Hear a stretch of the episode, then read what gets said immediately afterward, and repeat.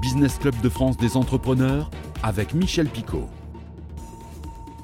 Bienvenue au sommaire de cette émission, une histoire vraiment, vraiment pas banale, elle-même très originale, celle de notre invité Christophe Février, le président des manufactures qui portent son nom, leur métier, notamment la transformation du bois, les luminaires, la gestion de l'énergie ou encore euh, cette célèbre opération qui, a existé, euh, mes ampoules gratuites. À cela s'ajoute aussi une société de production et un théâtre. L'entreprise est implantée dans de nombreuses régions de France.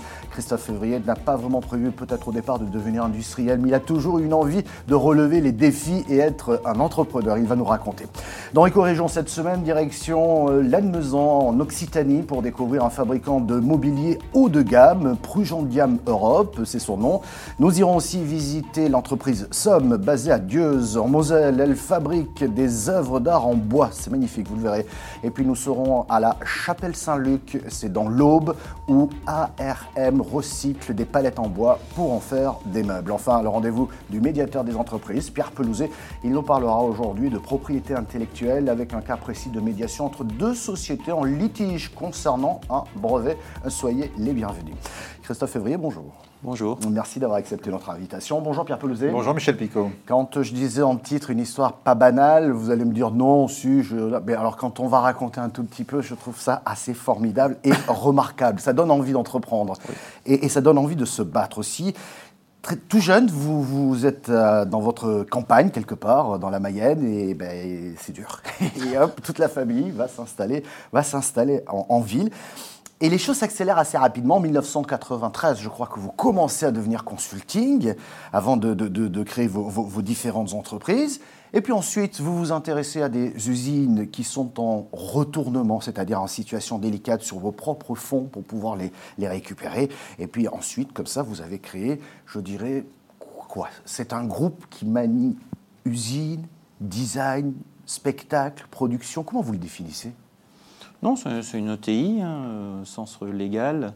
C'est 617 collaborateurs. On exporte dans les 27 pays de la communauté européenne et dans 20 autres pays à l'international. Et à la base, on est industriel. Moi, j'ai une culture du conseil et du service, puisque mes, mes, premières armes, je les ai faites en tant que chef d'entreprise il y a 25 ans, comme consultant de petites mmh. puis de plus grandes sociétés. Et puis on a trouvé cette opportunité d'aller vers le service, le service aux particuliers, aux collectivités, au travers du dispositif des certificats d'économie d'énergie. Alors on va parler de l'économie d'énergie. Si vous le voulez bien, j'aimerais juste qu'on revienne sur ces, sur ces usines. Il y en a une notamment euh, euh, à Châtillon-sur-Seine, c'est en Côte d'Or, hein, hein, c'est ça. Euh, là-bas, vous fabriquez des plaques de bois transformées. L'entreprise s'appelle Brugère. Il y en a une autre à Clairvaux en Champagne, dans l'Aube, où là sont produites des pièces de bois moulées pour l'habillage notamment des caravanes ou des bateaux par exemple. C'est l'usine Régnier. Vous en avez une autre à Bouille en Vendée. Là, vous fabriquez des, chaises euh, et des bancs. L'entreprise s'appelle Cardino. À cela s'ajoute Texom, seule usine de fabrication de moquettes basée à Sedan. Euh, c'est pas fini, on va pas les citer toutes, mais il y a aussi Documentis, euh, société d'impression industrielle à Plessis, c'est en région parisienne. Thomas Watt en Bretagne. Vous imaginez là des solutions de smart et de digital lighting. Il y en a une que j'aime beaucoup qui s'appelle Lexilight, qui a mis au point la première lampe d'aide à la lecture pour les personnes dyslexiques. Elle a été imaginée et conçue à Rennes et elle est fabriquée à Saint-Malo dans un atelier spécialisé en ESAT, hein, c'est ça, mm-hmm. euh, qui s'appelle l'atelier du courrier, j'en profite. Et puis, je disais tout à l'heure, il y a le Coq Héron, qui est une société de spectacle et qui gère notamment le théâtre de la scène parisienne à Paris. Alors, vous vous dites que c'est un groupe original, banal, mais enfin, il se, passe quand même énormément de choses. Qu'est-ce qui vous fait courir? Euh, Monter des projets, euh, y faire participer des collaborateurs. Moi, je suis, clairement euh, je suis un faiseur. Voilà. Moi, j'ai organisé ma vie autour de la production de projets et je suis passionné par l'entrepreneuriat. Je suis entrepreneur dans l'âme, ah, c'est ma vie. C'est la plus grande partie de ma vie est, d'entreprendre. Mais ce qui est intéressant, c'est l'ADN du groupe. Mais je pense qu'elle vous reflète bien.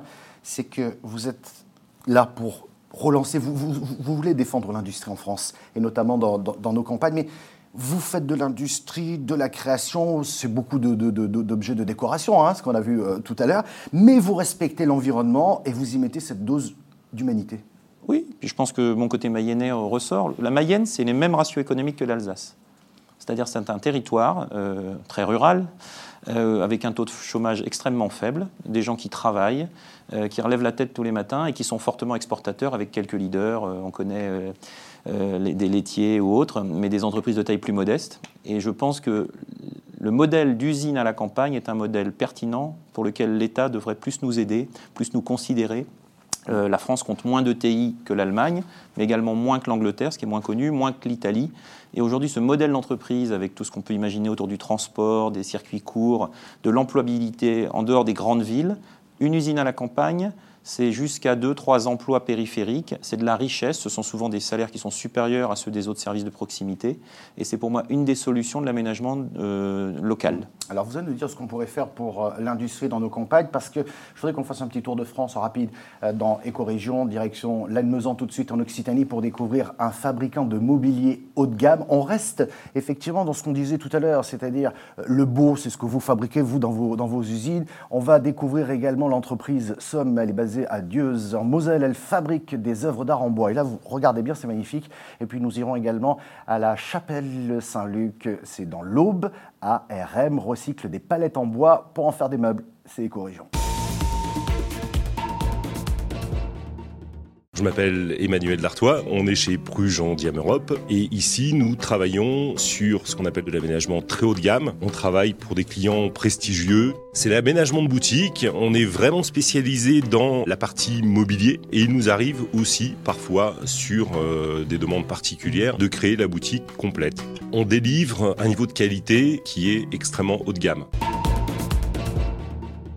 7 m 40 de hauteur pour 2 m 30 de largeur, c'est la taille finale de la reproduction de l'escalier de la Bibliothèque de Paris, commandée à l'entreprise Somme. Des dessins architecturaux à la menuiserie des pièces en passant par la création 3D sur logiciel, plus de 3000 heures ont été nécessaires à sa création. Huit architectes, sculpteurs et menuisiers ont travaillé pendant un an pour réaliser les 200 pièces de l'ouvrage. Les caisses partiront mi-novembre et mettront 8 semaines à arriver à Hong Kong, avant l'installation de la bibliothèque début 2020 sur le campus Huawei. Une empreinte indélébile à l'encre de Chine pour l'entreprise Somme. Ici, Albert transforme les palettes en mobilier. On peut voir un meuble destiné à faire le tri des poubelles sélectives. On peut faire des bancs et des canapés euh, en palettes, toujours. Des présentoirs ainsi que des tables et des chaises hautes. La démarche d'Armes Palette se veut avant tout écologique. Ce sont des palettes qui sont vouées à être utilisées une fois pour euh, être détruites euh, par la suite. Donc euh, au lieu qu'elles soient détruites et broyées, je les récupère, je les démonte. Bon nombre d'entreprises troyennes me contactent pour essayer de revaloriser leurs déchets. Aujourd'hui, la marque Arm Palette propose des réalisations partout en France. On manque pas d'idées en France, dans nos territoires, hein, Christophe ah Oui, c'est formidable. C'est quand, même intéressant ce qu'on vient de voir. Je voudrais qu'on aborde ce volet énergie gestion de l'énergie. Je sais que ça vous tient à cœur aussi, avec une, une de vos entreprises qui s'appelle GeoPLC, c'est ça? C'est vous qui aviez alors, je ne sais pas si elle existe, mais c'est vous qui avez lancé cette opération, les ampoules gratuites pour les personnes les plus défavorisées, c'est-à-dire un remplacement d'ampoules pour que justement elles consomment beaucoup moins d'électricité. Euh, moi, j'avais trouvé cette initiative super originale. C'était vous, hein, c'était un engagement personnel. Euh, d'autres coûts comme ça, vous réfléchissez à, quoi aujourd'hui? Oui, on a d'autres solutions et on a lancé depuis maintenant euh, le mois de septembre machaudièregratuite.com. Et donc vous allez aller euh, se renseigner vos éléments sur machaudière.com et vous allez, euh, et c'est pour tous les Français, quel que soit votre niveau de ressources, que vous soyez locataire ou propriétaire, une solution performante au travers d'une chaudière fabriquée et conçue en Alsace, de vous équiper en biomasse, de réduire de 30 à 35% votre consommation par rapport à une chaudière fuel traditionnelle, de cesser de polluer, en tout cas plus d'émettre de CO2. Mais vous y gagnez quoi, vous? Alors le modèle économique, il est que nous nous sommes rétribués et encouragés par, euh, d'un côté, les énergéticiens, dont la puissance publique, euh, en regard de normes européennes, oblige à financer les travaux d'économie d'énergie. Notre modèle d'affaires, il est que nous sommes rémunérés par les grands énergéticiens pour faire ce travail de vulgarisation, de communion euh, et de partage autour des économies d'énergie. Voilà une dimension que l'on ne connaissait pas dans le groupe, ça n'est une de plus. Vous me direz quand même un jour pourquoi vous êtes aussi dans un théâtre ça Ah bah ça c'est parce que en tant que chef d'entreprise c'est ma passion, mais si j'avais eu de, une meilleure, euh, meilleur moyen financier, je me serais sans doute lancé en tant qu'acteur. Donc je suis déjà acteur de ma vie.